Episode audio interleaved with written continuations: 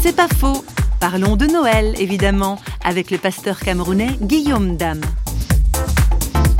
Noël résonne dans tous les cœurs comme un moment de solidarité, de compassion, de retrouvailles et de recentrement. On se retrouve et on pense à l'essentiel. Et là, on est au cœur du message de l'évangile, qu'on le veuille ou non. C'est Dieu, le tout autre, qui devient proche, hein, celui qui était lointain, qui vient euh, nous rencontrer tel que nous sommes. Et c'est pour cela qu'on entre dans ce mystère et on comprend peu à peu comment Noël entre dans toutes les cultures, qu'on soit américain, africain, européen, on entre dans l'événement de Noël parce qu'il y a quelque chose de spirituel, de mystérieux là, ce cadeau que Dieu euh, nous fait et qui vient nous rejoindre tel que nous sommes.